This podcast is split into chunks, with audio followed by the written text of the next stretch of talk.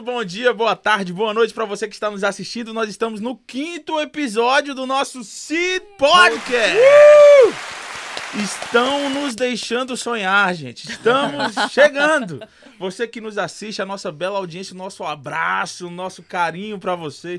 Muito obrigado por todas as pessoas que têm compartilhado testemunhos, que têm falado a respeito da, daquilo que a gente tem feito, tem nos apoiado, tem nos incentivado, tem dito palavras boas que aquecem os nossos corações. Muito obrigado por todo o carinho e essas palmas são para vocês. Uhul! Thanks. E antes de fazer as nossas apresentações habituais, como nós falamos já da nossa audiência, nós estamos recebendo áudios. Top. Da nossa, nossa que importante. Nesse caso a gente não recebeu, eu que pedi mesmo.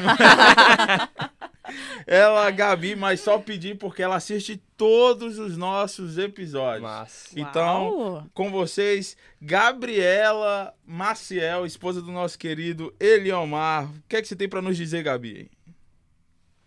Só funciona. Cast, aqui é a Gabriela Maciel. Oh de Middleborough, Massachusetts, e eu só tô mandando essa mensagem para dizer o quanto vocês têm abençoado a minha vida, eu escuto podcast sempre, sempre, não perco um.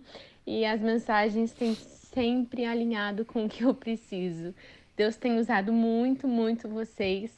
Sem contar as risadas que eu dou dentro do carro, né? Sozinha, doidona, dirigindo e rindo. É muito engraçado, porque parece que a gente tá aí dentro do quartinho com vocês. Muito obrigada pelo trabalho que vocês estão fazendo. Tem sido realmente bênção na minha vida. Tem acrescentado muito, viu? Continuem assim, vocês estão amazing. I love it. E essa foi a Gabi, Uhul. esposa do nosso querido Eliomar. Gabi, um beijo para você. Você foi uma fofa, muito American. Muito tá, American. muito American. Não, vocês perceberam que ela fez questão de me humilhar no podcast. Podcast. Né? Ela, deu, ela, ela deixou acentuado ali, ó. Você, Podcast. Gabi, beijo pra você. Obrigado, viu, minha Valeu. linda? Então, vocês que estão nos assistindo, quer mandar uma mensagem, quer que a sua voz também esteja aqui no nosso Seed Podcast, mande no Instagram do Growing Generation, arroba yes. Growing Generation, ou manda no WhatsApp do João. Não mande no meu WhatsApp, que eu sou um homem casado. Se eu ficar recebendo mensagem, não quero dormir no sofá nem na casinha do cachorro. E olha, porque eu não tenho nem, nem cachorro, cachorro, então. Ou seja, isso seria na rua mesmo. e ao meu lado direito, ele que é o nosso Viking brasileiro que fala japonês. Suzuki, PlayStation, Toshiba, Sayonara.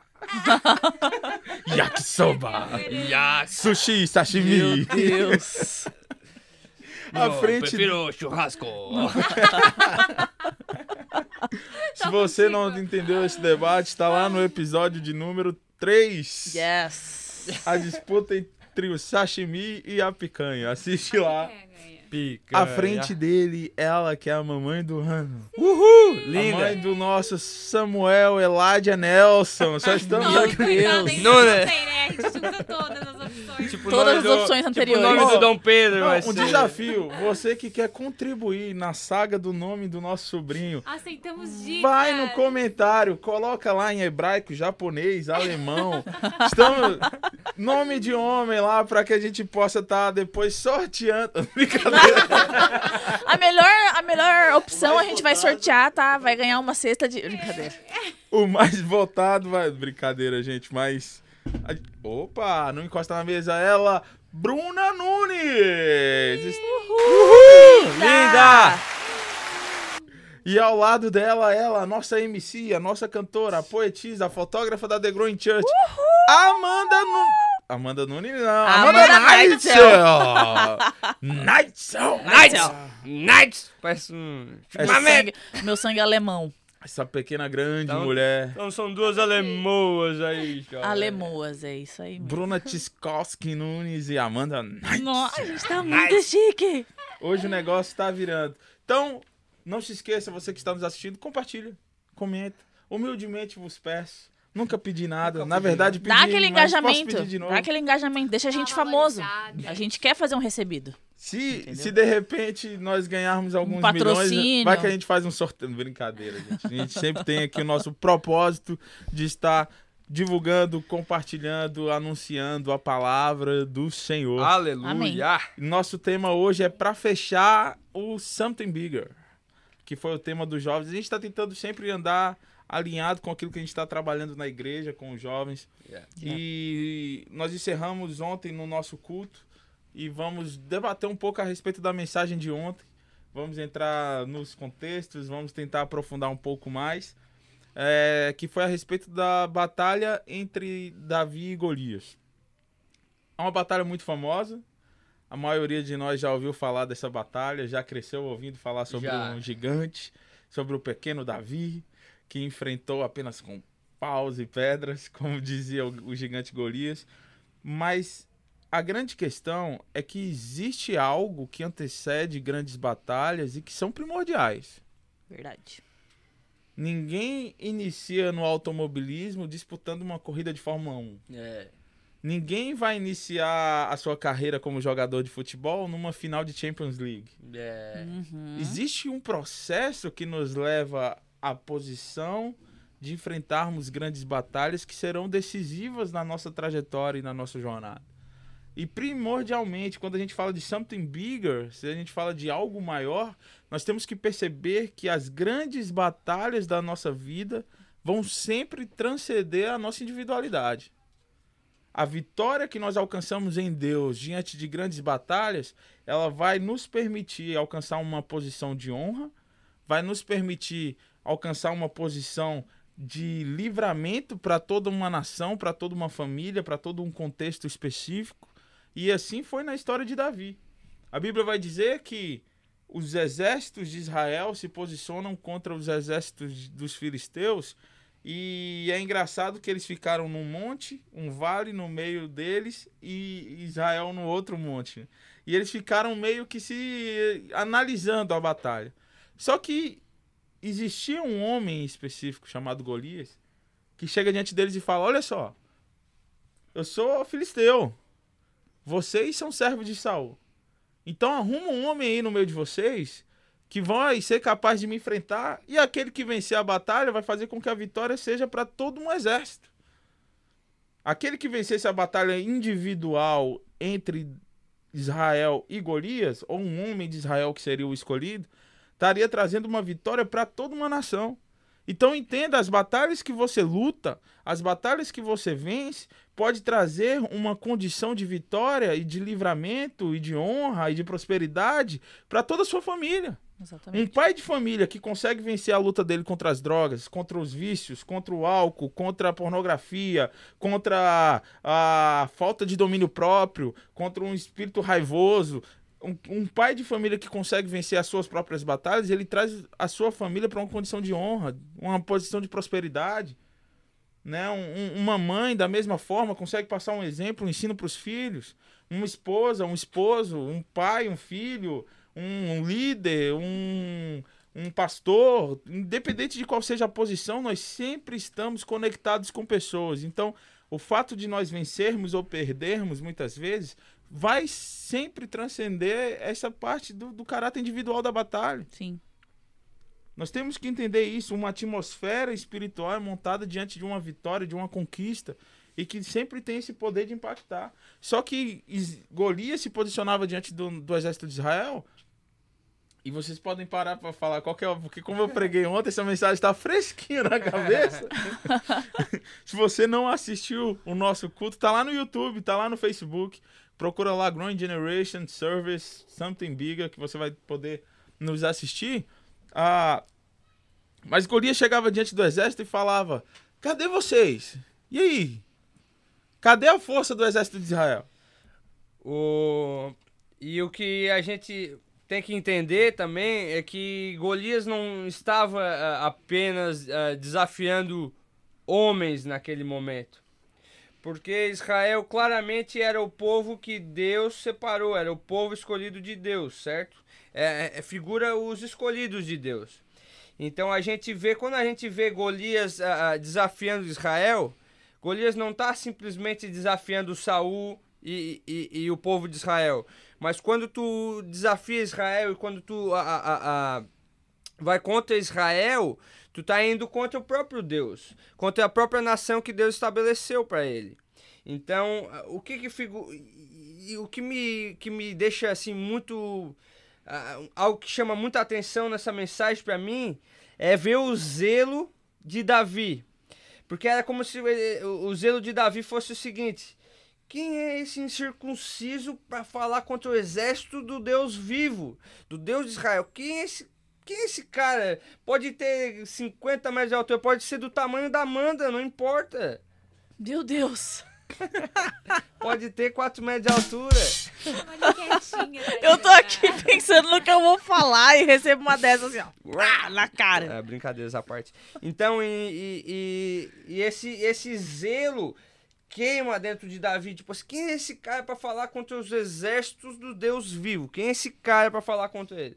E é, é, o mesmo zelo que eu vejo em Finéias, né? Uhum. É o mesmo zelo que eu vejo em Finéias, que em, enquanto estava acontecendo aquela, as pragas e aquelas coisas no, no, arraial, ele decide tomar uma posição e enfrentar aquilo. Assim como Finéias, através de um ato, decide... A, por eh, o seu zelo, né? Matar aqueles que estavam tendo aquela atitude, a mesma atitude de Davi fez com que uma nação não fosse envergonhada, a nação de Deus não fosse envergonhada. Então eu, eu acho muito lindo, eu acho lindo de ver esse zelo de Davi.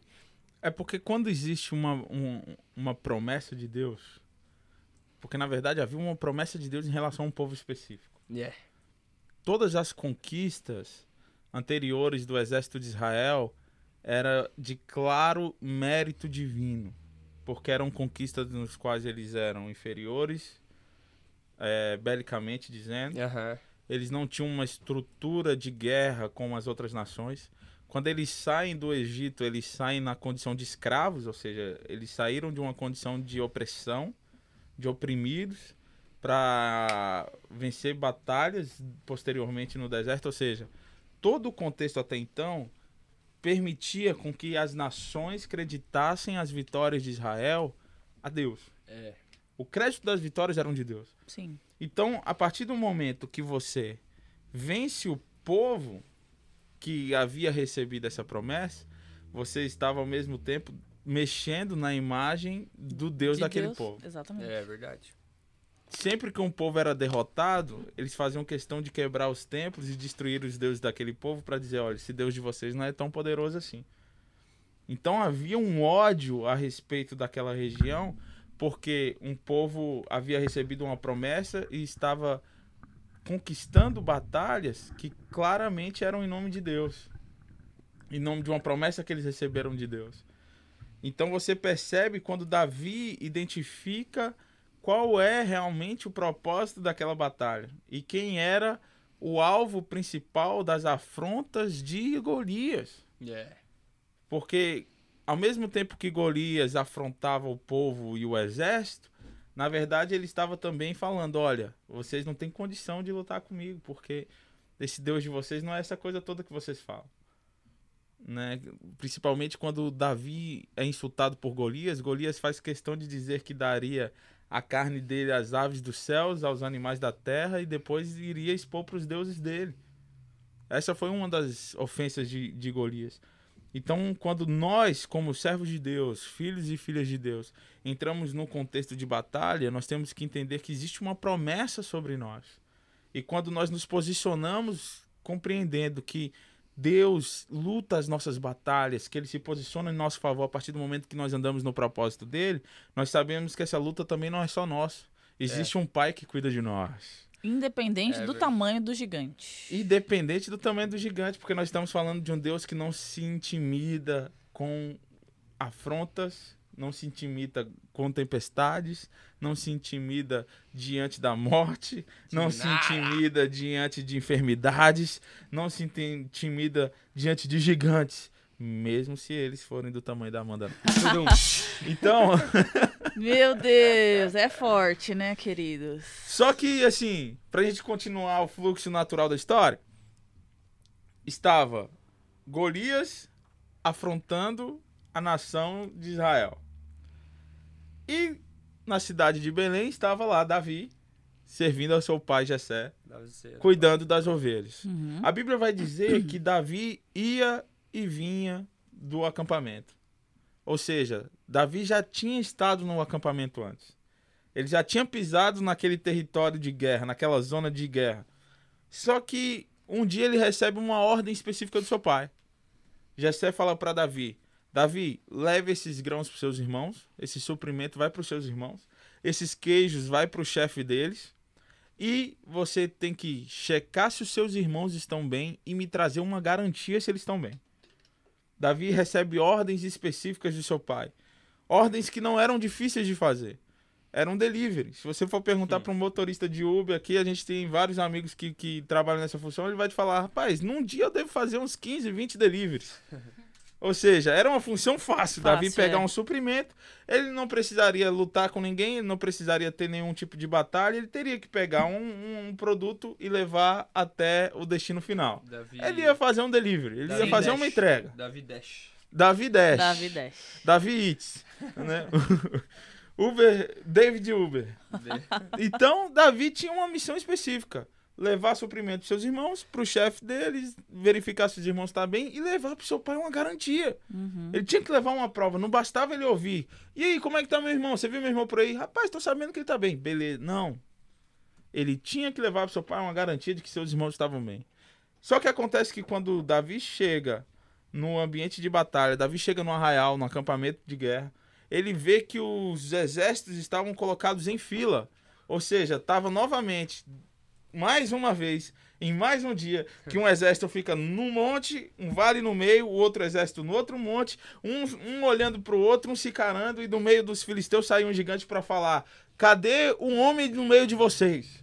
Onde é que tem um homem no meio de vocês? E a Bíblia vai dizer que toda vez que Golias afrontava o povo de Israel, os homens ficavam apavorados.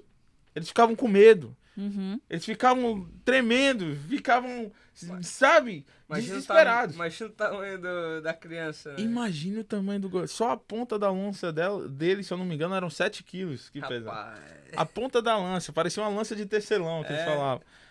A armadura, o escudo. O, o escudo dele, ele tinha que andar e tinha que ter um escudeiro, um homem que carregava o escudo na frente dele. Tamanho era, era o equipamento bélico que possuía Golias. Sim. Ou seja, além de ser um, um gigante, além de ter uma força extrema só para carregar tudo que ele carregava com ele, uhum. ele ainda estava muito bem protegido materialmente. Sim. Ele estava blindado. Blindado. Eu gosto muito dessa, dessas histórias, né? De Davi e Golias também, que a gente fala que são aquelas histórias arroz com feijão que a gente aprende na escola bíblica quando a gente é criança, e aí a, a professora usa o aluno maiorzinho com o aluno menorzinho. Uh, Golias, de acordo com alguns estudiosos, ele tinha 2,96 metros. E O escudo dele pesava 7 quilos de bronze na época e tudo mais. Então vamos medir que Davi era do tamanho do Wilson, 1,50 é... eu, eu, senti uma acidez aí, um retorno, será que é isso? Só pode, Meu só pode. Deus. Tá. E... e a história de Davi, quando a gente é criança, a gente aprende ela muito por cima, né? Muito arroz e feijão. Gente, eu tenho 1,75 só pra deixar E aí, quando a gente cresce, a gente vai vendo que a história de Davi, ela nos ensina de pouquíssimos detalhes é, até chegar na hora da batalha. E eu gosto muito dessa parte da, da obediência de Davi, quando ele obedece o pai, para ele até os irmãos. E eles estavam. Eu acredito que eles estavam num momento ali meio conturbado da família, porque ele tinha acabado de ser ungido rei, Davi. Davi era o filho mais novo. Uh, quando o profeta foi ungir os irmãos, Jessé chama todos os filhos. E aí o profeta fala, mas não tá faltando ninguém? Ah, tem um, mas o caçula tá lá fora com as ovelhas. Não, chama ele também, que é ele. Então ele tava vivendo uma fase assim, que nenhum dos irmãos gostava dele. Que o pai achou que. Pô, tem certeza que esse menino é o rei, cara? E então, assim, e mesmo assim, Davi falou: não, eu vou obedecer meu pai, eu vou cuidar dos meus irmãos e vou fazer o propósito, e vou cumprir o propósito de Deus. Eu acho que aí que é onde começa a primeira batalha pequenininha vencida, que é onde, quando a gente olha para uma situação que tá tudo contra, mesmo que são as pessoas perto, e tá tudo contra, e mesmo assim eu falo, não, eu vou obedecer, sei lá, o princípio básico, no caso, que era obedecer o pai, a, o pai, no caso, né? Mesmo que tudo estivesse errado, ele decidiu fazer o certo. Exatamente. A grande verdade é, verdade é que grandes homens de Deus vão sempre fazer pequenas coisas com excelência. Exato. A gente falou sobre profundidade no podcast passado, e a gente viu que a trajetória de Pedro até chegar nas águas profundas se iniciou no raso. Uhum. Se iniciou, na verdade, com a aceitação dele de que Jesus entrasse no seu barco. Sim. Né? pequenas decisões importam, como a gente tinha dado o nome, né? Small decisions matter. Então a gente percebe que pequenas coisas, a Bíblia vai dizer muitas vezes a respeito de pequenas coisas. Quando a Bíblia fala da do princípio da semeadura, vai dizer que uma colheita se inicia com uma semente. Sim. Com uma coisa pequena. Né? Quando a gente vai ouvir a, a Bíblia também nos dizendo a respeito da fidelidade no pouco, Aquele que é fiel no pouco, sobre o muito te colocarei. Esse é um versículo que meu pai fala para mim desde que eu era criança. Porque, na verdade, quem é fiel no pouco tem habilidade para ser fiel no muito. Exatamente. Mas quem não é fiel no, no pouco não vai ser no muito. Uhum. Porque sabe, sabe qual é a grande verdade? O pouco é que te coloca numa posição de privação. Quem conta moedinha ali, ele sabe a importância de 10 centavos, de um real, de, de, de 20 dólares. Quem, quem, quem tem um orçamento muito fechado. Então, se ele consegue, dentro de todas as suas limitações ainda financeiras, ser fiel a Deus, Deus pode colocar um milhão na mão dessa pessoa que ela vai ser Tranquilamente, fiel. exatamente. Não é à toa que Davi foi ungido rei. Porque quando ele sai para ir para o acampamento, é... além dele obedecer o pai, ele também tinha a responsabilidade com as ovelhas. Então ele falou: não, eu vou ver os meus irmãos, vou obedecer meu pai, mas eu também não posso deixar as minhas ovelhas sem pastor. Uhum. Então eu vou colocar uma pessoa para cuidar delas, porque elas são minhas responsabilidades, para poder obedecer aquilo que o meu pai me mandou. Então yeah. eu acho que nada anula a outra coisa, a outra responsabilidade, no caso. Não, isso que você falou tá aqui no versículo 20 de 1 Samuel, capítulo 17, que diz assim: Levantando-se de madrugada, Davi deixou o rebanho com outro pastor, pegou a carga e partiu conforme Gessé lhe havia ordenado. Ou seja, ele assumiu uma nova responsabilidade sem deixar a responsabilidade dele Sim. em falta. Isso que é o problema muitas vezes de muitas pessoas. Você assume uma responsabilidade ministerial e você abandona sua família. Você foi promovido a um cargo de chefia no trabalho mas você abandonou seu ministério. Ah, mas você precisou assumir a responsabilidade. Casei agora, Leandro. Agora eu sou um pai de família. Eu tenho que sustentar minha casa. E no fato de sustentar a sua casa, você abandonou sua casa. Quantas pessoas você vê que vivem e convivem muito mais com um ambiente de trabalho do que no seu ambiente familiar? E quando estão num ambiente familiar, não conseguem tirar a cabeça do trabalho, ou seja, Sim. passa 24 horas com a cabeça no trabalho e a família vai ficando de lado. Primeiro conselho que a gente pode deixar para quem está ouvindo a gente, até para a gente seguir mesmo na vida, é não assuma novas responsabilidades deixando outras de lado. É. Isso não quer dizer que você não deva assumir novas responsabilidades, mas tenha o cuidado de entender que você vai conseguir deixar as coisas estruturadas e protegidas diante daquilo que Deus tem colocado na sua mão. É como se eu, sendo ao mesmo tempo líder de louvor, pastor dos jovens, eu assumisse um novo ministério e deixasse os jovens e o louvor abandonado. Sim. A gente tem que entender que na vida, a partir do momento que a gente se coloca na condição de produtivo, você se tornou uma pessoa produtiva, ok. A Bíblia vai dizer que todo mundo que se permite ser produtivo tem os seus talentos multiplicados. Né? Uhum. Então você multiplicou o seu talento, não quer dizer que você vai apagar um para usar o outro. Acrescenta. Você acrescentou um Sim. outro. Você vai fazer um, vai fazer um outro e vai fazer um outro. É que nem a gente brinca na igreja, né? A gente tem pessoa, tem uma galera que a gente chama de coringa. Coringa, se ele bate o escanteio, ele corre na área, ele cabeceia e já tá correndo para agarrar atrás. Você olha pra pessoa, ela tá no Ministério de Mídia. Você olha de novo pra ela, ela tá cantando louvor. Daqui a pouco você olha de novo, tá cuidando das crianças. Você olhou pra ela, ela tá mexendo com o microfone. Daqui a pouco não tem uma luz ali pra arrumar. Não, eu acabei de sair do banheiro ali, tem que limpar o banheiro, não sei o quê. Você vai falar, meu Deus, faz tudo. E quanto mais faz, mais Deus multiplica. Vai, é incrível isso. Exatamente. Porque Deus multiplica talentos. E Deus também não dá a responsabilidade para nós que impeça de nós é, executarmos as nossas, as nossas outras responsabilidades. Ele nunca vai dar uma responsabilidade para eu me esquecer da outra. Ele sempre vai. Sim. É, a gente nunca vai ser. Uma coisa que não dá pra assumir. Exatamente, né? Ele vai, a gente vai sempre conseguir. Ele nunca vai dar um negócio maior para nós que a gente não consiga fazer. E quando acontece diferentemente disso, a gente tem que entender e ser responsável o suficiente para não colocar na conta de Deus. Sim. Porque muitas vezes somos nós que queremos abraçar o mundo com as pernas. Uhum. Tá? É a gente que quer fazer coisa, tomar é. decisões, tomar posições, sendo que Deus está ali, não vai dar conta. É. Esse menino vai ter que parar, vou ter que frear ele de alguma é. forma daqui a pouco. Por isso que eu vejo uma, essa característica de um grande líder em Davi, em que ele, quando ele vai para essa outra função, ele como um bom líder preparou alguém para continuar cuidando das ovelhas dele, entendeu? Ele teve essa responsabilidade de deixar alguém uh, uh, qualificado para ele para ele conseguir uh, cumprir essa outra missão, vamos dizer assim. Ele, ele, ele teve essa, essa, essa grande responsabilidade de líder, de deixar alguém qualificado cuidando das, das ovelhas que ele sabe que era, era algo importante também. Então eu vejo essa característica de líder em Davi. E, e que Davi é top, né? É o maior rei que Israel já teve, né? Não, e só passando um pouquinho na linha temporal, depois a gente volta. O versículo 28 vai dizer assim: Quando Eliabe, o irmão mais velho, ouviu Davi falando com os soldados, ficou muito irritado com ele e perguntou: Por que você veio até aqui? Com quem deixou aquelas poucas ovelhas no deserto.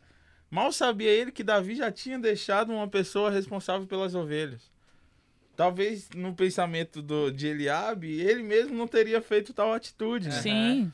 De, de, de, ter essa preocupação, assim, eu vou fazer algo além disso, então preciso realmente cuidar do, meu, do, do rebanho do meu pai que está para trás. Mas para a gente conseguir seguir a linha temporal, o fato de Davi ter sido fiel no pouco, ter sido excelente nas pequenas coisas, fez com que Davi chegasse no arraial, e a Bíblia vai dizer que o povo estava colocado em linha de batalha, uhum. ou seja, havia tocado a trombeta no, no, no acampamento, eles estavam posicionados para guerrear. E quando Davi está no meio dos soldados, que ele, ele, chega no acampamento e vê que os irmãos estão posicionados, os exércitos estão posicionados para a batalha, ele lembra da terceira ordem do seu pai, que era verificar se os irmãos dele estavam bem. Sim. Ele entrega os suprimentos, ele deixa com o responsável e ele vai até o meio do exército verificar se os irmãos dele estavam bem, porque ele tinha uma ordem. E o fato de Davi ter se aproximado dos exércitos e estado lá para checar se os irmãos dele estavam bem, ele percebe que naquele momento Golias se apresenta e começa a afrontar o exército de Israel de novo. O fato dele ter sido obediente e fiel nas pequenas coisas permitiu que ele estivesse no lugar certo, na hora certa e na distância correta. Porque se Davi não se aproxima dos exércitos para verificar se os irmãos estão bem, ele não teria sido capaz de ouvir a voz do gigante afrontando o exército. Sim. Ele teria ficado no nível de acampamento e não teria, teria estado no nível de batalha. Então ele estava no lugar certo, na hora certa e na distância correta. E ele ouve o gigante afrontando o exército de Israel. Só que existe uma coisa. A grande verdade é que os nossos gigantes têm nos afrontado durante muita parte dos nossos dias. Todos nós temos um gigante específico que se levanta contra nós. E quando não é um gigante, é o outro gigante, é o outro gigante, é o outro gigante. São vários gigantes que nós enfrentamos. Como a gente tem um ditado brasileiro que diz: Rapaz, estamos enfrentando um leão por dia. É, é, é verdade. Como, como, é que você tá, rapaz, matando um leão por dia? Porque, verdade. na verdade, todo dia tem um leão que se levanta. Sim. Todo dia tem uma batalha específica. O problema é como nós reagimos diante do grito do gigante. Isso é essencial na nossa jornada cristã. A gente precisa ter esse entendimento de como nós vamos reagir no dia que o gigante gritar no nosso ouvido. A Bíblia vai dizer em Provérbios 24, versículo 10, que se te mostrares fraco no dia da angústia, pequena será a sua força. Se o dia que o meu gigante se levantar e gritar contra mim, eu vou ficar apavorado, vou ficar me diminuindo e me acovardado de mim mesmo, eu já entro dentro de um contexto de batalha derrotado. Porque o, o, o, o, gigante já me ganhou no ânimo, já me ganhou na afronta. E isso já estava acontecendo com o exército de Israel há 40 dias. Porque foram 40 dias, Golias indo todos os dias lá na frente e peitando os caras. E falando: e aí? Quem que vem? Vocês não são ninguém. E assim, vencer pelo. Não é, vencer pelo cansaço, não é? É vencer ali pelo ânimo, igual o senhor falou. É e muitas vezes o gigante das nossas vidas não age assim. Ele não vai lá lutar. Ele só vem ameaçar, ele só vem falar no nosso ouvido. Às vezes o inimigo vem só soprar um negócio, ele usa um agente do inimigo mesmo, só para vir falar uma besteira para você e você fica. Poxa, que. E aí você já fica desanimado, já perde todo o ânimo de vida e tudo mais. Então, se Davi não tivesse ouvido, mesmo que fosse uma declaração ruim contra o, o exército de Israel, realmente ele não teria tido essa coragem, esse ânimo de ter enfrentado esse Golias. E sabe qual é o principal problema? É que quando a gente entra num contexto de batalha baseado na nossa carnalidade, na nossa própria força, somente na nossa autoestima, a gente vai ter um problema muito grande. Porque gigante só é gigante porque ele é gigante. Né? Assim como eu falei ontem, se ele fosse pequeno, o nome dele era pequeno. Se ele fosse médio, o nome dele seria mediano. Mas o nome do Golias era gigante, porque o cara era grande. Uhum. E quando a gente se baseia somente nas nossas limitações físicas, o gigante vai realmente parecer enorme, porque ele é enorme. A sua dor talvez seja tão grande porque você tem encarado ela somente na ótica material. Nós precisamos entender que gigantes são vencidos a partir da força que nós temos em Deus e não da força que nós temos em nós. Exatamente. É importante nós sermos confiantes, é importante nós termos autoestima, é muito importante nós analisarmos sempre um contexto de batalha com uma ótica, sabe, de que a gente pode vencer, de que a gente pode ganhar, mas autoestima não é suficiente se a nossa confiança não estiver em Deus. É verdade. O gigante era enorme e era enorme mesmo. Provavelmente era o dobro do tamanho de Davi, que tinha lá seus 17 anos. Era um novinho, um adolescente ainda, um menino. Sim. O gigante era grande, mas ele precisava entender de onde vinha a força dele. Sua força não vem para vencer a depressão, não vem de você.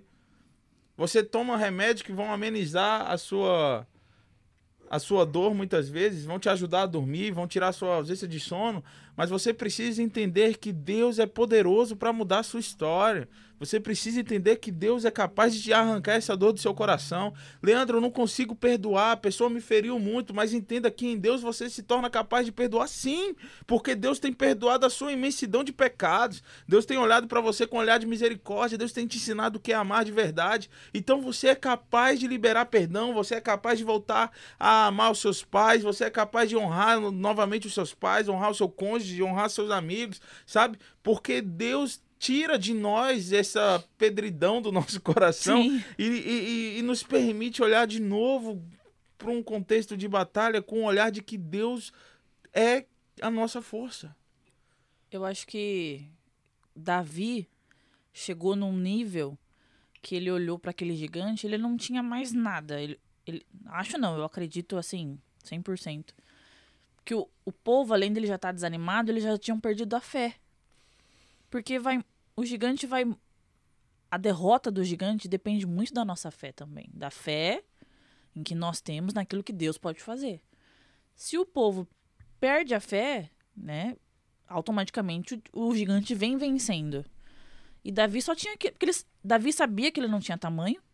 Davi sabia que ele não ia caber nas armaduras convencionais. Ele só tinha fé. E ele sabia. Ele olhava para o gigante e falava assim: você é grande aqui, mas meu Deus é grande aqui, ó. Lá atrás, meu, meu Deus é aqui, gigantão. Então, assim, é, parte muito também da nossa, da nossa guerra de todos os dias alimentar a nossa fé. Né? Além de ser obediente, além de é, sempre estar tá cumprindo nossas responsabilidades, a fé é primordial, que foi o que fez toda a diferença na vida de Davi. Mas é impossível ter uma caminhada cristã sem fé. Ah, com certeza. A Bíblia vai dizer que o justo viverá pela fé. Uhum. Nós temos que viver pela fé. É. É essencial para a gente caminhar com Deus. Não existe caminhada com Jesus, não existe caminhada cristã, não existe vida e relacionamento com Jesus se não for pela fé. Exato. Primeiro que já começa pelo fato de você estar tá acreditando num Deus que você não vê. E que você precisa entender que ele morreu numa cruz do Calvário e, e, e ressuscitou ao terceiro dia. Que ele vive, que onde estiverem dois ou mais reunidos no seu nome, ele estaria ali. Nós estamos aqui reunidos no nome de Jesus, então nós sabemos que ele está aqui presente. Sim. E isso a gente só tem essa noção pela fé, porque meu olho não vê. É. Deus não é visível, mas Deus é perceptível. A gente consegue perceber a presença de Deus quando ela chega. A gente consegue perceber o Espírito Santo quando ele se manifesta. Ainda que o nosso olho seja materialista ou material o suficiente para não enxergar aquilo que é espiritual, mesmo sabendo que Deus pode se revelar aos nossos olhos humanos e, e nos permitir enxergá-lo, assim como Pedro o enxergou no Monte da transfiguração, Sim. né? Assim como várias outras pessoas na Bíblia tiveram uma visão viva de Jesus. Paulo, quando ele cai, é, quando ele está no caminho de Damasco ali, né? Ele, ele tem a visão de Jesus, uma luz que era tão poderosa que o cegou e a voz que dizia: Saulo, Saulo, por que me persegues? Então a gente consegue, através da fé, ter esse contato com Deus, porque não existe outro. Sim. Quer ver outra coisa? A Bíblia vai dizer que pela graça sois salvos. Ou seja, eu sou salvo pela graça. graça, mas existe um fator que vai ativar essa graça em mim. Mediante a fé. Pela graça sois salvos mediante a fé. Isso não vem de vós, é dom Gratuito de Deus. De Deus para que Sim. ninguém se glorie. Não de obras para que ninguém se glorie. Então é Terra. graça. É graça. fé. É pela graça porque eu não mereço, mas é pela fé porque eu acredito. Aleluia. É pela graça porque falta merecimento. Não, não tem nada É. que eu possa fazer para receber isso de Deus. Exatamente. Não tem um valor que eu possa comprar a graça de Deus, a Uhum. bondade de Deus, a misericórdia. Não, não existe isso. Mas é pela fé, pelo fato de eu falar, Jesus, eu creio em ti, Deus. E, e tudo que a gente faz não é para toda a obra, tudo que a gente faz não é para nos tornar mais merecedores ou de alguma forma merecedores da nossa salvação ou o que Cristo fez por nós, mas somente pela gratidão, pela gratidão e pela servidão para aquele que nos chamou das trevas para a luz. Sim. Então eu fui salvo pela graça, nada que eu faça nesse mundo todo po- pode me poderia um dia pagar o sacrifício de Cristo naquela cruz. Mas eu entendo que aquele sacrifício é por ele que eu vivo hoje. Foi ele que me, me salvou, ele que me limpou de todo o pecado. Então, a, a partir disso, a palavra de Deus fala que a gente foi comprado por alto preço. Não de coisas perecíveis, mas um sangue imaculado, um sangue perfeito. E esse sangue nos compra para sermos servos. Por isso que a gente, quando a gente aceita Cristo, a gente aceita Cristo como Senhor. Não. é, ah, mas não é Salvador? Não, isso vem, isso vem no pacote, vamos dizer assim. Mas a gente aceita é o senhorio de Cristo. Sim. Para viver debaixo da, da servidão de Cristo. Servidão. Então né, eu não faço para ser merecedor. Nada que eu possa fazer vai um dia me. a- a- a fazer merecedor da graça, mas eu faço em gratidão por aquilo que um dia eu fui alcançado. Já? E vou voltar um pouquinho Davi Golias Pode ali. voltar. O que a gente. Não, e, e eu, eu vejo assim que. Acho que um. um- vamos dizer assim, nem, nem era da época de, Da- de Davi ainda, mas. Bota um versículo aí que queimava no coração de Davi. É, Tudo posso naquele que me fortalece. Sim. E dá de ver que essa era o, o- o sentimento de Davi, porque ele fala assim pra Saul assim, ó, em, em 1 Samuel 17, 37. Depois de ele falar para Saul que Saul já tinha, que Deus já tinha livrado, que ele já tinha a, a, matado o urso e matado o leão quando eles vi, vinham para arrebatar as ovelhas, o que, que ele fala? Ele não puxou essa glória para cima, mas ele falou isso, ó, no versículo 37. O Senhor que me livrou das garras do leão e das garras dos urso, do urso me livrará da mão desse filisteu. Pode ver que ele, ele matou um urso e matou um leão com as próprias mãos. Mas ele, ele dá todo o crédito para quem? Para Deus. Uhum. E é aquilo uhum. que o pastor tava falando assim, ó. O meu gigante vai ser gigante para mim. Sim. Mas com Deus, ele é um anão. Com Deus, ele é um cara de 1,50m. Entendeu? Então, tudo a gente pode em Deus. E a gente tem que saber usar isso. Entendeu? Sim. A gente tem que saber que a gente. que a, essa batalha quando, quando a, a, o mal vem enfrentar a gente, essa batalha, né, nós que somos filhos, não é só nossa. Essa batalha não é nossa. Mas é, é, eles vêm para batalhar contra o Deus vivo. Uhum. Aquela batalha não era só de Israel, eles vieram para batalhar contra o exército do Deus vivo. Então nós que somos filhos temos que entender que o nosso pai vai estar pelejando com, conosco junto. A gente só tem que permitir isso, a gente tem que usar disso.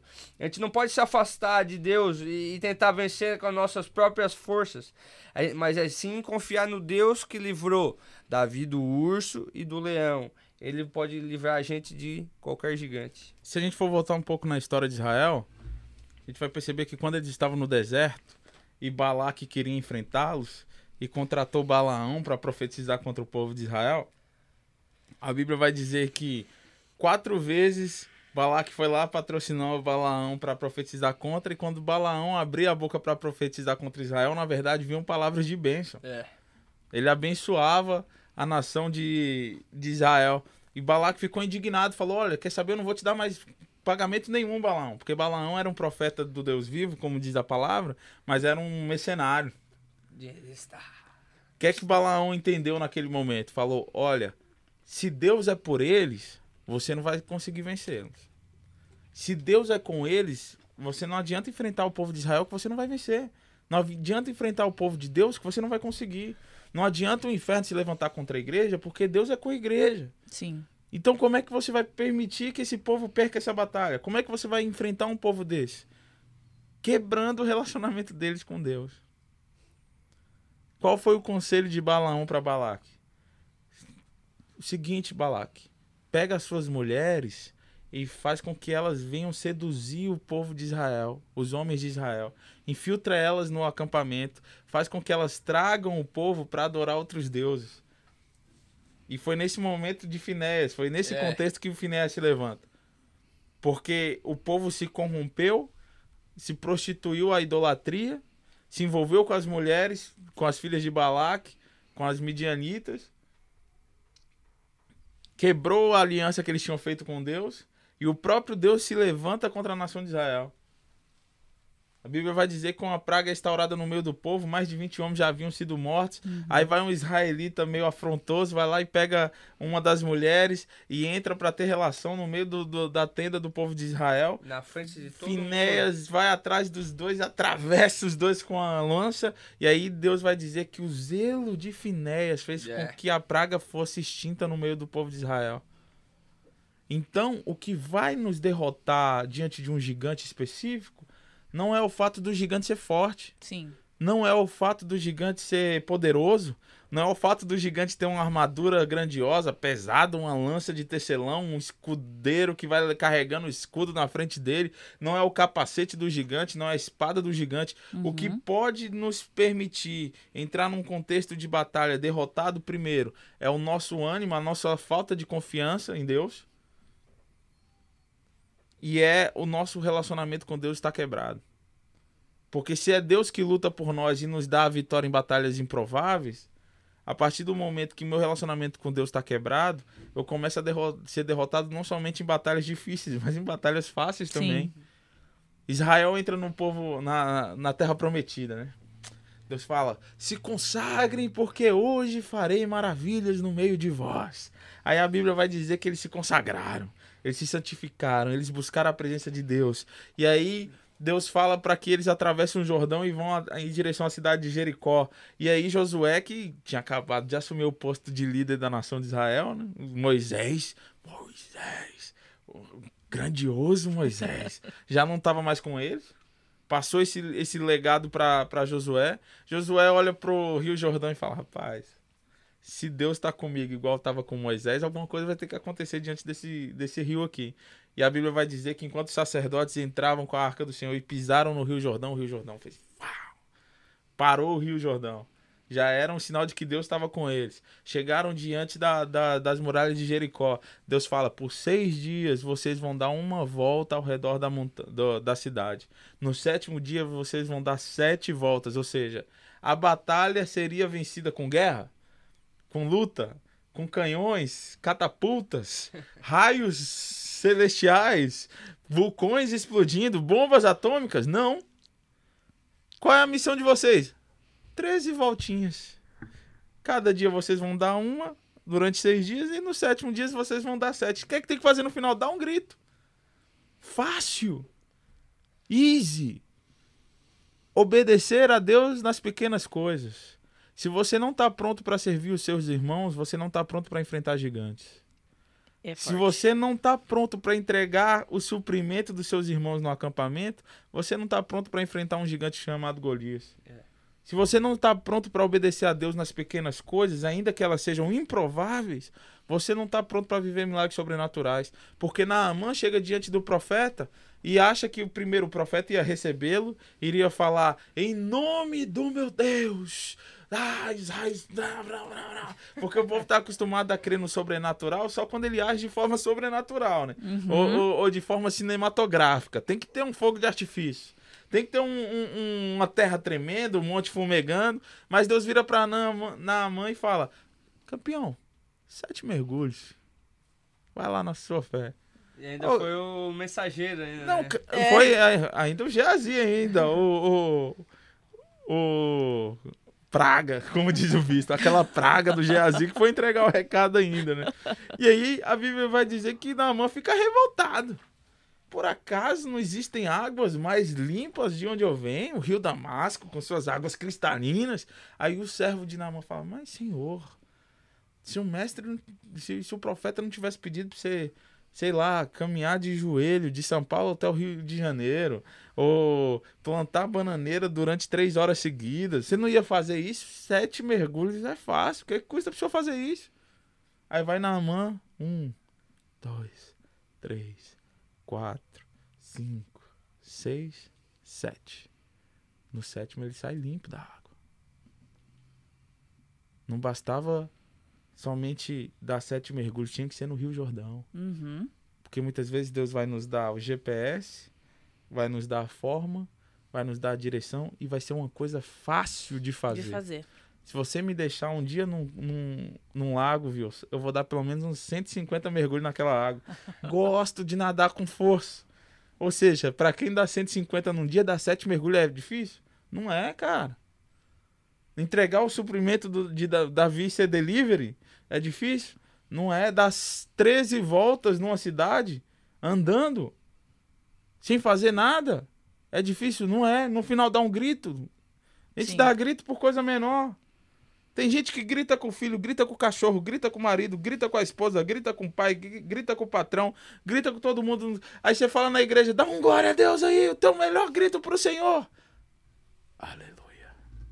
Com a mão aqui, né? Que nem, que nem o meu pai, que meu pastor falava, a meio mastro, né? A mão a meio mastro aqui, não tem coragem de levantar a mão. Ergue a tua mão e dá um grito pro Senhor, não é nem pra gente, não é nem pro pregador. Apesar de que quando o cara é pregador pentecostal, ele gosta de ouvir um glória a Deus que vai dando uma, uma agitada, vai, dando, uma agitada. Vai dando um ano. Mas nem pra Deus o cara tá fazendo isso. Aí fala pro povo de Israel, vocês vão dar um grito. Eles gritaram as muralhas. Porque Eu... Ah, desculpa, pastor. Eles foram fiéis em pequenas ordens que garantiram o acesso a uma cidade poderosíssima. É a gente falou desse mês sobre Something Bigger e eu fiquei pensando essa semana sobre tudo aquilo que a gente já falou em cinco episódios de podcast. E se parar para analisar, a gente conversou sobre conceitos muito básicos de todo cristão. É aquele famoso arroz com feijão, ovo, batata frita, ovo e bife, salada de tomate, que a gente gostava muito no Brasil.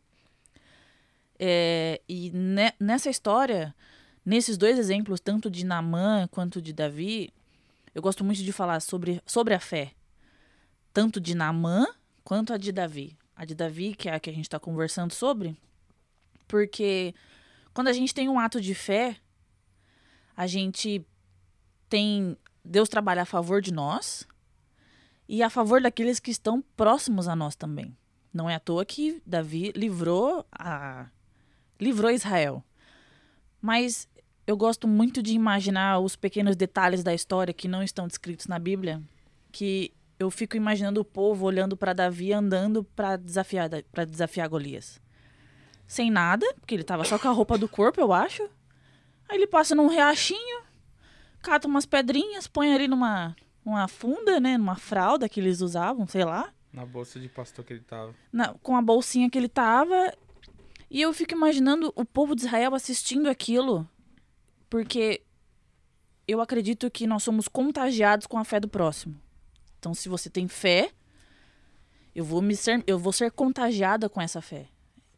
E eu acho que acredito que Deus tenha trabalhado tanto na vida de Davi para ele ser o cara que vai lá e vai estourar esse limite para você para ele poder ter o propósito ativo, né? Para ele poder ser o rei de Israel. Mas também assim, eu vou ensinar esse povo o quanto atitudes pequenas ou coisas pequenas podem assim salvar uma nação. E eu gosto muito disso, porque Deus é um, é um Deus simples. Ele não vai chegar com shows pirotécnicos, né, igual filmes da Marvel que a gente gosta de assistir. Ele vai ser um cara Deus vai falar assim, olha, vai lá e pega uma pedra e joga no Golias dá sete voltas na, na muralha de Jericó e grita no final. Mas Deus, só isso? É só isso? Mas não tem mais nada? Não. Mas o senhor vai me dar vitória só fazendo isso? Só fazendo isso? Então, é, é, essa, essa história de Davi teve todo esse processo de obediência, de responsabilidade, é, da vitória, mas a fé, eu acho que, assim, olhando para mim, para minha vida, é uma é uma questão assim primordial tanto para ele quanto propósito pessoal, quanto para o povo de Israel. Porque o povo de Israel precisava dar uma animada, né? Foram 40 dias sendo desafiados, então uhum. eles precisavam ter a fé ali balançada.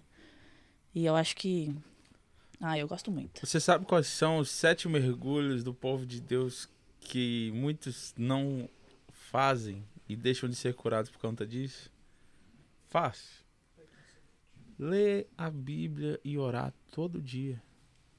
Aí você fala, Leandro, mas minha vida vai ser transformada por causa disso. Vai ser transformada por causa disso. Simples assim. Sua vida vai mudar. Você vai estar mais próximo de Deus, você vai ter mais autoridade diante das situações, você vai ter direção do Senhor, você vai ter relacionamento. Vai mudar a sua vida. Eu tô falando aqui, ó, tô te dando. Pega essa chave aí, jovem. Pega essa semente para você. Leia a Bíblia e ore todos os dias. Vai mudar a sua história. Ah, mas você... existem coisas sobrenaturais. Antes de você chegar no sobrenatural, você quer o sobrenatural de colocar a mão pelo enfermo, de orar para o enfermo e ver ele sendo curado? Você quer o sobrenatural de conseguir ter autoridade para expulsar um demônio? Tenha relacionamento com Deus todos os dias. Para você não ser chamado como os filhos de Cefas, né? Paulo eu conheço, Jesus também, mas vocês quem são? Sim. E tomaram uma surra dos demônios. A gente pode chegar em outro episódio, não vou nem aprofundar nessa passagem pra gente falar outro dia sobre autoridade espiritual. Mas a gente percebe que é o feijão com arroz da vida cristã e que pouca gente faz. Exatamente. É impressionante, você se assusta, você fala, gente, quantos aí sabem que orar e ler a Bíblia é primordial na vida cristã? 100% levanta a mão. Se você for perguntar quem faz isso, é in, in, sendo sincero, seja sincero. É. Se você fizer isso numa igreja, num culto de é. domingo, é é triste. Triste. Triste. Quando eu falei né, a respeito de vencer grandes batalhas por conta disso, mas também tem gente que vence as pequenas. É, é derrotado nas pequenas batalhas também por conta disso, porque não faz o feijão com arroz. Não faz o feijão com arroz. E é fazendo feijão com arroz que a gente vai poder buscar capacitação em Deus para vencer o nosso gigante também, porque se a gente não tiver sensível, a gente não consegue vencer, né? Por não estar tá alimentando o que é certo. Exatamente, porque sabe o que, que aconteceu? A gente falou de, de, de Jericó, já pra gente pular essa fase. A Bíblia disse o quê? Se consagrem, porque hoje farei maravilha no meio de vós. Eles viram que o inimigo era grande, o que é que eles fizeram? Se consagraram. Sim. É. Joelho no chão. A cidade depois de Jericó era uma cidade chamada Ai. Ai. Cidade já era pequena no nome. No tamanho, principalmente, era menor ainda. Uhum. Aí chegaram os conselheiros para Josué e falaram: Josué, aquela cidade. Pá, acabamos de vencer Jericó. Aí é uma cidade pequena, nem manda o exército todo, manda só uns. Uma parcela do exército aí que a vitória é garantida, não tem como eles resistirem a gente. Sabe o que, é que aconteceu? Israel tomou um sacode da Sim. cidade de Ai. Ai. Tomou Sim. um sacode. Por que, que eles tomaram um sacode? Porque eles não fizeram feijão com arroz. Yeah. Eles não consultaram a Deus antes da batalha. Aí sabe o que, que aconteceu depois que eles foram derrotados? Vamos consultar a Deus. E descobriram que tinha um tal de Acã que tinha pegado dos despojos da cidade de Jericó, sendo que Deus havia amaldiçoado tudo daquela cidade. Falou: vocês vão matar é, as pessoas, vão queimar a cidade, não vão pegar do ouro, não vão matar os animais, vão matar tudo. Jericó vai ser exterminada. Vai ser amaldiçoado aquele lugar e ai daquele que reedificar a cidade de Jericó, ainda disse o Senhor. Uhum. Acã achou lá um, um despojo interessante, foi lá e escondeu dentro da tenda dele e trouxe maldição para toda a nação de Israel. E se eles tivessem consultado o Senhor antes da batalha, eles não tinham perdido, perdido. uma batalha pequena. Exato. Sabe por que, que você está perdendo batalha pequena na sua vida? Porque você não está consultando o Senhor antes da batalha. É, e desobediência, né? Que o Senhor tinha falado, não pegar nada. O cara foi lá. Desobediência. Sim. Ganancioso. Não, mas a desobediência eu falo de um homem específico. Mas a nação perdeu a batalha porque não consultou o Senhor. É. Josué, como líder, ainda que ele não tivesse pecado em Jericó, ele não ganhou na cidade de Ai porque ele não tinha consultado o Senhor. É que gente, eu, eu acho que a gente fica meio que acostumado, né? A gente olha gigantes grandes Aí vem um cara pequeno e fala assim: Ah, isso aqui eu mesmo faço, Deus, pode deixar. E aí toma um sacode do cara pequeno, entendeu? Sabe o que, é que acontece? A gente vence batalha grande e a gente tem a maneira de falar: Rapaz, eu tô bom, hein? Uhum. Viu, viu aquela cidade lá, Bruno? Bruno do céu. Sabe como é que foi, né? A gente se consagra, Deus faz um milagre. Não sei o que. Aí a gente vê uma batalha pequena, não. Isso aqui eu já tenho experiência com esse problema. Ah, não. Não, isso aqui eu já resolvi antes. Eu, eu consigo fazer. Não, não, já tem experiência. Manda no pai aqui, o pai resolve. Quando, hum. eu, era, quando eu era mais nova, é... eu tinha. Que, nessa, nessa fase adolescente que a gente acha que a gente sabe de tudo, e que o pai não sabe de nada, e que a mãe não sabe de nada. E quando acontecia alguma coisa, eu falava pro meu pai, meu pai falava assim pra mim. Até hoje ele fala isso pra mim. Você já orou? Falei, ai, pai, Sério? Não, mas você já orou? Falei, pai, eu preciso de um negócio um pouco mais aqui, assim, físico. Não, mas e orar? Você já orou? Aí ficava. Aí você tá tão. Você tá com um problema tanto na sua frente, com o gigante tanto na sua frente, que você esquece totalmente do mundo espiritual. Aí você fala, ai, preciso orar, pai. Não, mas para o que você tá fazendo agora. Vai lá, dobra o seu joelho e ora. Mas só isso. Aí parece que o Espírito Santo fala assim, é, só isso. É porque quer resolver sozinha, né? É, então, a gente quer fazer tudo sozinho. E, e eu cresci ouvindo isso dos meus pais. E é, manda, e é aquele mandamento de arroz com feijão. Você tem que orar, você tem que ler a Bíblia. Meu pai fala assim para mim quando ele assiste meu podcast, os episódios, ele fala assim: Amanda, você tá lendo a Bíblia? Aí eu falo assim: Ah, pai, eu leio os versículos, né? da, do tema. Aí ele fala assim, Amanda, mas você tem que ler. Lê uma página por dia. Você lê uma, você lê uma frente e um verso. E vai dormir.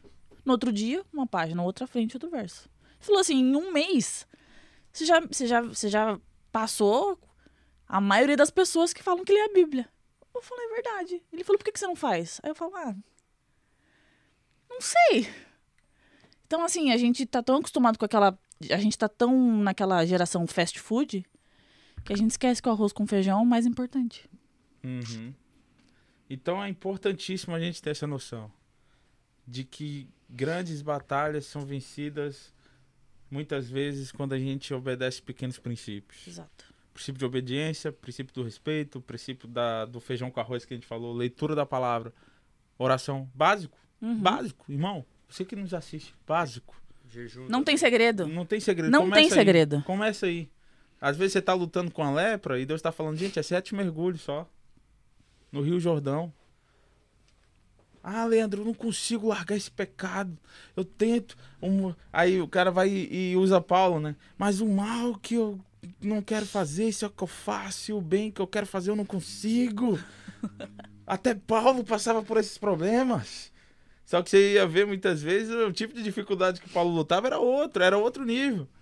Tinha um espinho na carne durante três vezes eu orei e o Senhor disse: Paulo, a minha graça te basta. Entendeu? Não use versículos da Bíblia de desculpa para você continuar pecando. Exato. Porque eu posso te dar mais uma série de versículos que vão trazer outro tipo de consequência em relação ao seu pecado. Texto, Para! texto fora de contexto. É vira pretexto. É pretexto. é. Clássico, né? texto fora de. Se, e daí ele escuta aquilo, ele vai diante do rei, Davi decide lutar a batalha. é, e, e antes disso, os homens estão falando a respeito das recompensas, né? Aí Davi chega e pergunta: O que o homem, o que o rei dará ao homem que enfrentar esse filisteu e vencer? Quando Davi chega diante do rei e fala: Rei, eu quero lutar, Davi vai falar contra ele, você não vai poder lutar porque você é apenas um menino e ele é guerreiro desde a sua mocidade. Davi se posicionava como homem, não porque ele tinha idade ou maturidade para isso, mas porque ele sabia quem ele era em Deus. Ele sabia que ele era um homem de Deus, ele sabia que ele tinha um chamado de Deus, e talvez você tenha pouca idade física, talvez você seja um adolescente que está nos assistindo, um jovem está nos assistindo, talvez você tenha pouco tempo de crente. Posso te dar uma lista de pessoas que dois anos de convertido já está liderando milhares de pessoas, já está influenciando muito mais pessoas do que muito crente velho. Então não se submergir, submergir pela idade, pela pouca idade que você tem ou pelo pouco tempo de conversão. Leia a Bíblia, busca a Deus, Deus vai te dar direção, vai te dar relacionamento e vai te dar coragem. Sim. Ninguém enfrenta o gigante se não tiver coragem. Ninguém vai chegar diante do Golias e falar quem é esse circunciso para insultar o exército do Deus vivo se ele não tiver no mínimo de cor- 10% de coragem dentro dele. Tem que ter coragem. E creia que o espírito que está dentro de você é um espírito de ousadia. Não é um espírito de timidez, não é um espírito de fraqueza, é um espírito de força, de amor, de poder, de autoridade. Daí Davi convence o rei, falando da história do, do rei, do, do, do leão e do urso. O rei fala, então vai, que o Senhor seja contigo. Ele tenta usar a armadura de, de Saul, ele tenta pegar as armas de Saul, só que as armaduras de Saul não lhe cabem. Enquanto você tentar vestir a armadura de outra pessoa, você vai estar desabilitado para a batalha. Não cabe em você. Deus não espera que você seja outra pessoa para se tornar um vencedor. Você não precisa mudar o seu tom de voz. Falar, não, eu gosto do fulano de tal, fulano de tal prega com autoridade, então minha voz precisa ser igual a dele. Não, a autoridade não vem pelo tom de voz. Não é porque você prega um pouco assim que você vai ter mais autoridade de quem prega assim. Não é pelo tom de voz, não é pela postura que você tem no público. Não, porque eu não tenho postura, eu tenho postura, eu tô corcunda, eu não tô corcunda. Se fosse isso, eu nem pregava, porque a Rebeca fala que eu sou todo encravado pra baixo. Meu pai ficava falando, peito pra fora, barriga pra dentro, bora, Leandro.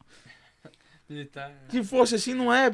Não tente vestir a armadura de um terceiro pra você achar que você vai ter mais autoridade. Não. A sua autoridade vai vir do seu relacionamento com Deus. A sua autoridade vai vir daquilo que Deus tem liberado sobre você. A palavra de vitória que Deus tem liberado sobre você. A promessa do Senhor que está sobre a sua vida, sobre a sua casa, sobre a sua família. Creia que Deus te tirou do, do charco, do lodo, do pecado e te levou para a maravilhosa luz. Porque Ele tem um propósito contigo. Deus não se revelou a você para que você pudesse viver num espírito de inferioridade. Creia que você não vai deixar de viver a promessa de Deus por conta de terceiros. Ah, mas ninguém me apoia, ah, ninguém me ajuda, ninguém me investe, ninguém faz nada por mim. Não importa. Tem uma palavra de Deus direcionada sobre você. Se fosse por isso, José nunca teria chegado numa posição de governo. Sim. Se ele fosse esperar por terceiro, porque os irmãos o venderam como escravo, queriam matá-lo antes, mas depois jogaram numa cisterna, venderam para os escravos, depois ele foi ser escravo na, na, na casa de Potifar. A mulher de a Potifera, como diz o pastor Cláudio Duarte, quis dar uns pega no José. José teve que permanecer fiel ao seu patrão e ao a aliança que ele tinha com Deus. Não pegou a Potifera. Ele foi para a prisão porque ele foi fiel. Imagine você ser preso porque você foi fiel a Deus. Aí você vai falar. Ser fiel a Deus não vale a pena. Eu tô aqui na prisão. Não compare o hoje diante da promessa de Deus que tem para você. Não limite aquilo que Deus tem para fazer na sua vida, porque o seu hoje não parece com a, com a, palavra que você recebeu de Deus. Tô liberando um monte aqui agora. Deus, vai recebendo aí, jovem, em nome de Jesus. Amém. Pega essa semente. Gente, a voz do além que vocês estão ouvindo é o João. John. Não, só que o senhor comentou algo interessante sobre. Que eu, foi uma frase que eu peguei agora, peguei essa semana. Vem cá, John, pro povo de casa te ouvir. Meu Deus. Peraí, deixa eu botar na melhor câmera. Paz, povo de Deus. Não, é só que o pastor Leandro tava comentando sobre isso de. Fala mais alto, jovem. Aqui, jovem. Aqui tá melhor? Beleza, então não vai dar pra olhar pra vocês, tá? Mas só que meu coração tá aí pra vocês. Mas o pastor Leandro tava falando sobre como terceiros não podem mudar o que Deus tem para você. E por muito tempo eu eu tive isso de tipo assim pensar, ah, por causa do, do fulano que fez isso para mim, eu nunca não sei se eu vou conseguir perdoar. Eu não sei se eu vou conseguir deixar a pessoa isso aí, aí eu orava e falava, Deus, por que, que você deixou isso? Agora eu não vou conseguir atingir meu potencial completo por causa de fulano. Por que, que o Senhor fez sim. isso? Meus pais. Meus pais, por que, que eles tomaram aquela decisão? Mas só que uma, uma coisa que Deus falou comigo foi exatamente isso que você falou. Por isso que me marcou bastante. De toda a conversa, isso me marcou o máximo. Porque muitas vezes eu falo isso até pros meus amigos. Que, tipo, o que os terceiros fazem não muda quem você é. Não muda o propósito que Deus tem para sua vida. Não muda onde você vai chegar, mas sim como você vai se posicionar com o que as pessoas estão fazendo com você. Então pega essa semente, né? Essa foi minha participação. Deus abençoe. Pega essa semente. Hashtag pega essa semente. Tem uma história interessante de um homem que sempre ia numa banca de jornal, né? Todo dia ele acordava, ia na banca do jornal. Só que nesse dia em específico ele foi com um amigo dele. Um amigo dele acompanhou, ele foi na banca. Banca de jornal. A gente tá é, velho, irmão. Não, é antiga essa. Eita, nem existe banca de jornal mais. Tamo velho mesmo. Só que ele ia na banca do jornal. Bom dia. Vamos supor que o dono do, do. Era Francisco. Bom dia, seu Francisco. Bom dia pra quem? Só se for pra você, porque pra mim não tá bom dia nada. Não, como é que você tá? Isso é pergunta que se faz? Te interessa como é que eu tô? Aí tá, não sei o que, queria comprar. Não sei o que. Pega aqui teu troco. Tô mal educado, sabe? Aquela pessoa grossa. Pessoa ignorante. Aí o um amigo chegou pra esse rapaz e falou: Mas rapaz, você tá tratando tão bem ali o seu Francisco. O seu Francisco só te tratando na paulada e você fica ali tranquilo, você não reage, não fala nada para ele. Aí ele responde assim: é porque a falta de educação dele ou a ignorância dele não muda quem eu sou. Se ele é ignorante, se ele é mal educado, se ele é grosseiro ou algo parecido, isso não altera quem eu sou. Sou uma pessoa de bem, paciente, Sim. entendeu? Então, aquilo que outros fazem não vai impedir que Deus se manifeste na sua vida, não vai impedir que as promessas de Deus se cumpram e não vai impedir você de prosperar no seu ministério. Mas dependendo de como você se comporta em relação ao que as outras pessoas Exatamente. Exatamente. Porque se o gigante grita na sua face e você se encovarda, você se retrai, você se intimida, você se diminui. Você vai ficando mais fraco. Mas se a partir do momento que alguém diz algo contrário à promessa de Deus para sua vida, porque a gente precisa entender. Todos nós temos um chamado específico de Deus. Sim. Uns vão ter um, um chamado mais evidente, outros vão ter um chamado mais secreto. Que nem o principal ministério que eu considero dentro de uma igreja é o menos visto. O ministério de intercessão é o principal ministério de uma igreja, de qualquer igreja. A coluna de qualquer igreja é o ministério de intercessão. E é o menos valorizado não valorizado que eu digo assim no, no, no, contexto de receberem mérito ou de receberem valor, mas eu digo no contexto de, de ter evidência. Uhum. É o uhum. menos evidenciado. É o menos glamourizado. Porque você vai no culto de domingo, você vê o ministério de louvor, você vê quem os irmãos que, que participam, você vê o pregador, mas você não vê o ministério de intercessão. Se a pessoa só vai no culto de domingo, ele não sabe nem quem intercede na igreja. Entendeu? Então não é o, a visibilidade do seu chamado que determina se o seu chamado é grande ou não. Não é, é a, o fator de você receber qualquer tipo de reconhecimento que determina qual é o seu tamanho dentro do reino de Deus. Aquele que serve a todos é maior no reino de Deus, diz Amém. a palavra do Senhor. Verdade. Então Davi não cabe na armadura de Saul. Você não precisa caber na armadura de ninguém para que você seja próspero no ministério. Para que você seja vencedor, para que você enfrente Golias e vença. Uhum. Davi vai como ele é, pastor de ovelhas. Pastor de ovelhas carrega o que nas mãos? Cajado. Ele vai com cajado na mão. O gigante olha para ele e fala: Por acaso eu sou um cachorro para você vir me enfrentar com paus e pedras? E com paus e pedras, Gal... Davi gira a sua funda, dá uma pedrada na testa do gigante, Toma. o gigante já cai morto, já cai derrotado. Uma coisa que eu acho também muito boa nessa parte é assim: o que matou Golias teve a pedrada, né? Mas a questão que a força de Davi na hora ali não foi se parar para pensar fisicamente, tá? Não foi fisicamente forte o suficiente para uma pedra matar um cara de, dois, de quase 3 metros de altura. Então eu imagino no mundo espiritual a pedra passando igual Matrix, bem devagarzinho assim. Aí veio um anjo muito grande, porque a atitude de fé que Davi teve, pegou aquela pedra assim no mundo espiritual e enfiou na cabeça de Golias. Chablau na testa do obreiro. E assim, isso mostra que nós precisamos ter a nossa ação, mesmo que ela seja muito pequena. Mesmo que aquela ação não derrube o meu gigante. Ela não vai derrubar, porque quem vai derrubar é o Espírito Santo. Mas a minha ação, ela pode ser o menor que for. Quem vai agir é o Espírito Santo. Quem vai agir é Deus. E foi exatamente isso que derrubou aquele cara. Pô, imaginação fértil é claro! Não. É que eu era, eu era. Eu já dei aula para criança. Então tem que... tem que ser muito didática, entendeu? Então tem que é... ter todo um, tem que ter todo uma estratégia. Pra criança ficar assim, ó. Não, e o interessante. Pô, Davi jogou, o anjo veio com um taco de beisebol. Sim! Não, eu já, eu já ouvi pregador falando. A prova de que foi a mão de Deus naquela pedra é porque o gigante não caiu para trás, ele caiu para frente. É. Você recebe uma pedrada, você não vai cair para frente, você vai cair. E, e independente disso, foi Deus. Porque Sim. o gigante é. usava um capacete. Ele tomou uma, uma, pedrada no meio da testa, sendo que ele tava de capacete. Então, assim, independente de onde a gente for, pra frente, pra trás, de um lado pro outro, com anjo, sem anjo, com tiro, sem tiro, com o espírito descendo ou não, se for de infarto, vai que ele tomou uma pedrada e o coração parou na hora e morreu, foi de infarto. Entendeu? Foi Deus. Sim. Foi. Foi Deus com Davi. Foi a mão de Deus contra aquele gigante e permitindo que ele vencesse aquele gigante.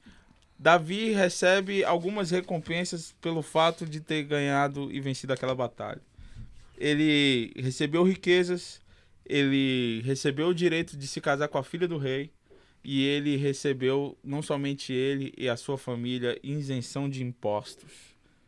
Sua família não precisou mais pagar imposto. A recompensa não acabou somente no fato de Davi ter vencido o gigante, no fato dele ter sido reconhecido. Não foi uma honra simplesmente pessoal. Segundo, aquela vitória de Davi animou o exército inteiro, porque uhum. o exército se levantou e saiu correndo atrás dos filisteus e começou a, a matar e espalhar os filisteus, porque e, dentro de uma batalha que era considerada perdida por eles. Terceiro, a família que virava as costas para Davi foi uma família que foi abençoada por isso é muito difícil às vezes você se posicionar num campo de luta para favorecer quem não se interessa por você, por quem te menospreza. Uhum. Só que o evangelho nos permite abençoar até aqueles que viram as costas para nós. É verdade. Então, se você está num contexto de que você entende de que você tem sido menos favorecido, pessoas não estão te valorizando, tem virado as costas. A Bíblia diz que nós devemos orar por aqueles que nos maltratam e nos perseguem. A Bíblia diz que é, a bênção sobre nós abençoa também quem está ao nosso redor. E não seja egoísta ou vingativo o suficiente para não querer que pessoas recebam bênção porque você está sendo abençoado. Porque a bênção de Deus, quando vem, ela se espalha. A bênção de Deus, quando ela vem, ela transborda. A bênção de Deus, quando ela vem, ela atinge quem está do seu lado, quem está longe de você. Ela atinge todo mundo que tem ligação com você, quem é da sua família. Uhum. Ela atinge. Então não se posicione na condição de ser miseravelmente egoísta ou miseravelmente é, vingativo para não querer que pessoas sejam abençoadas. Ah, mas ele não fez nada. Ele não lutou. Ele vai receber porque eu ganhei. Ele vai receber porque vai receber porque você ganhou. E ponto. E ponto. Não seja egoísta.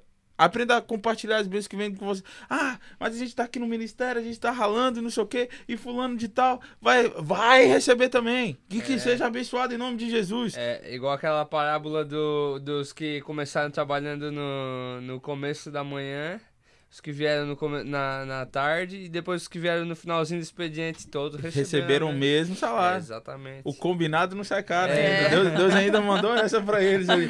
Mas eu não combinei com você tal valor? Combinou. Eu não te paguei o valor que eu combinei contigo? Então Pagou. Então, então por que, você tá reclamando? Ah, mas porque falou. Não, eu combinei com ele outro valor. O que eu combinei com você não foi pago? Então é, pronto. Exatamente. É. Ponto. É igual o próprio Davi depois como rei. Você vê como ele tinha esse princípio dentro dele.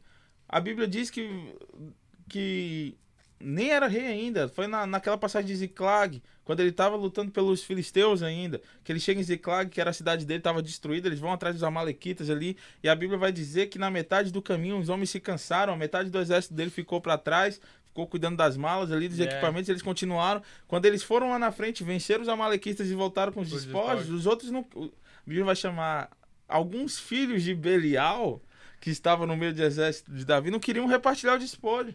Davi falou: quem foi, lutou, vai receber a mesma coisa de quem ficou no meio do caminho. Instituiu ali uma lei a respeito da divisão de, de, de, de despojos. Uhum. Vai ficar na caminhada cristã, gente. Tem gente que vai ficar no caminho. Tem gente que vai ficar para trás. E o nosso papel vai ser ir lá no final, ganhar do Golias, voltar e repartilhar, Repartir, compartilhar. É, Exatamente. Repartir. É o nosso papel na terra, gente. Uhum.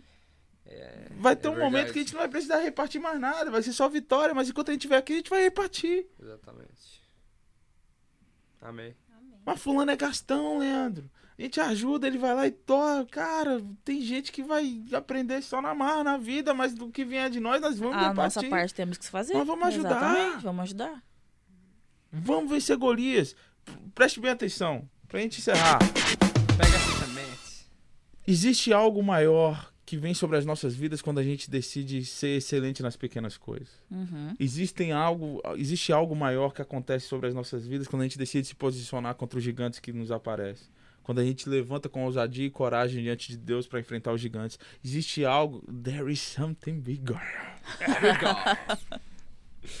que a gente recebe de Deus quando a gente vai com coragem, luta e vence em nome do Senhor. Existe uma recompensa. Uhum existe uma recompensa. Seja a recompensa da fidelidade a Deus, seja a recompensa da salvação, seja a recompensa de permanecermos íntegros, seja a recompensa de andarmos com favor, de recebermos reconhecimento ou não, não interessa, mas existe uma recompensa quando nós enfrentamos os Golias da nossa vida e vencemos. Se você é capaz de vencer essa depressão, existe uma esposa que está do seu lado sofrendo contigo que vai receber também dessa recompensa. Sim. Se você se posiciona contra a pornografia e decide viver em santidade, existe uma recompensa sobre a sua família, sobre os seus filhos, sobre toda a brecha que você deixou, acabou fechando sobre a sua casa. Se, você, se o seu problema é a rebeldia e você consegue se permanecer íntegro e fiel a Deus e às autoridades que Deus está te dando, existe uma recompensa, porque existe uma consequência à, à rebelião e à infidelidade, à ingratidão, que são traumáticas e que são poderosíssimas no ponto maligno da coisa. Então, se você decide vencer esses espíritos que ficam soprando na sua cabeça frases de rebelião, você vai ter vitória na sua casa, na sua vida. Se você decide largar essa preguiça, essa indisciplina, para você conseguir fazer o feijão com arroz e ler a Bíblia e orar todos os dias. Leandro, eu sou ocupado, eu acordo muito cedo. Acorda mais cedo. Ah, Leandro, não sei o que, vai dormir um pouco mais tarde, mas tenha pelo menos um relacionamento diário com Deus. Começa pelo básico, 30 minutos você consegue ler a Bíblia, orar e uhum. ter um, um, momento de relacionamento com Deus. Você gasta. Leandro, eu não tenho tempo. É a frase mais ridícula que você pode dar para Deus. Eu, é verdade. Eu ouvi um. algum pregador falando assim, ó que isso nunca vai ser conseguir ser usado contra Deus agora que uh, nossos uh, celulares monitoram o tempo que, tempo que a gente gasta em cada aplicativo. Né? Eu vi o pastor Luciano Subirá falando é, sobre isso. Ele, ele, falou: é, Você que me diz que, que falta tempo, me dá seu celular aí, aí que eu te mostro o tempo que você perde, qual aplicativo que tem sugado seu tempo com Deus. Se for olhar, no, gente, dentro dessa juventude, TikTok, Instagram e Facebook, se você for olhar o tempo de tela disso, se fosse investido em oração, a gente estava falando com grandes profetas hoje. É. Com certeza. A gente estava falando com missionários que já estavam impactando toda uma cidade. Uhum. Nós precisamos fazer o feijão com arroz. Nós precisamos ser fiel nas pequenas coisas. Davi não começa essa batalha lutando com Golias. Davi começa essa batalha sendo obediente ao seu pai. Amém. Davi não começa essa batalha é, simplesmente ouvindo o que o gigante tinha para dizer. Ele começa essa batalha entendendo que ele precisava saber como os, pai, como os irmãos dele estavam, que era uma ordem que ele havia recebido do pai. E isso faz com que ele se aproxime dele. Davi não vence essa batalha somente porque acertou uma pedrada na cabeça do gigante. Ele vence porque ele ouviu a voz do gigante e ele se indignou contra ela. Se indigne contra o seu gigante hoje, hoje. Se é um pecado, se é um sentimento, se é um espírito maligno, se é qualquer coisa que esteja apavorando a sua casa, atemorizando o seu lar, se indigne contra isso hoje. Tenha uma, uma ira santa. A Bíblia diz: irai-vos, mas não pequeis. Fique irado com Satanás tentando acabar com a sua casa. Você precisa é. se indignar. Sim. Você precisa se indignar com uma coisa dessa. Tem um casamento acabando, ah, vou aceitar isso. Eu não a amo mais, eu não amo ele, eu não tô feliz. Misericórdia, sangue de Jesus tem é. poder. Se indigne contra tudo isso que tem acabado com o seu casamento, com o seu relacionamento, com a sua vida. Amém. E como o pastor falou, se indigne com as coisas erradas que o mundo tenta impor nossa goela abaixo também, cara. Hum. É tanta coisa errada que hoje o mundo tenta fazer ser normal e o mundo tenta uh, passar pano, vamos dizer isso. Se indigna, se indigna, não aceita isso. Não, não. vos conformeis com esse mundo. É, ah, exatamente. É não, é o versículo. Toda é a amizade com o mundo é inimizade com Deus, então não, não, não é, é, é, fique firme no seu posicionamento cristão. Sim. Não, não mude teu posicionamento por causa de, de amizades ou o que seja. O que seja. A, a, a, a palavra de Deus tem princípios e, e, e seja firmes a esses princípios. Sim. Tem, tem, tem gente quebrando o princípio bíblico por, por causa de amizade, por causa de modernidade, de coisa que o mundo está tentando coisar. É pecado, é pecado e está errado, e a gente tem que se dignar com isso não pode aceitar. Eu não tô falando para te sair por aí botando o dedo na mão de, de quem for, mas não, a gente é luz, a gente é sal, a gente tem que falar que tá errado, que tem que falar assim, ó, não, não é por aí. A palavra de Deus diz que não é por aí, é por aqui. Uhum. Não é desse jeito, é desse jeito. Então, aqui fica a minha indignação. Gigantes só serão derrotados quando eles forem enfrentados. Por 40 dias, o exército de Israel viu o gigante gritando na face deles e eles não tiveram nenhum tipo de posicionamento. Gigantes só são derrotados quando eles são enfrentados. Enfrente hoje o seu gigante. E esse foi o nosso Cid Ô louco, meu! Vou ter... Só vou mandar um abraço aí pros meus amigos da Moca, bicho. Ciro, Zezé e Charlie, mano. Esse cara... Me cobraram que eu fizesse sotaque da Moca, meu. É isso aí, Belo. Tamo junto. Queria mandar um abraço especial já mandei pro Eliomar, pra Gabi, que sempre assiste os nossos episódios, pro Dan e pra Jana, que assistem todos, todos os episódios do nosso Sim. podcast. Valeu, Dani. Pra Rafa, nossa Scubete caçula, é. que também sempre vai lá, manda uma mensagem. E se eu estiver esquecendo de alguém, eu mando aviso no próximo episódio do nosso Cid Podcast. Continue assistindo, compartilhando. Nós estamos aqui para viver coisas maiores na presença de Deus. Amém, é verdade. Nós estamos aqui para viver em santidade. Esse mês agora, mês de junho, vamos entrar no tema de santidade e que isso venha realmente impactar e transformar a nossa vida. O impacto da santidade tem um livro do pastor Luciano Subirá uhum. sobre isso. É. Existe uma pregação na internet também. Vou pedir pro pastor Subirá mandar um áudio pra gente, falar, oh, pastor, vamos basear a mensagem só no livro do Senhor esse mês. Então, vamos para cima, porque Bora. nós somos Growing, Growing Generation. Generation. Uh!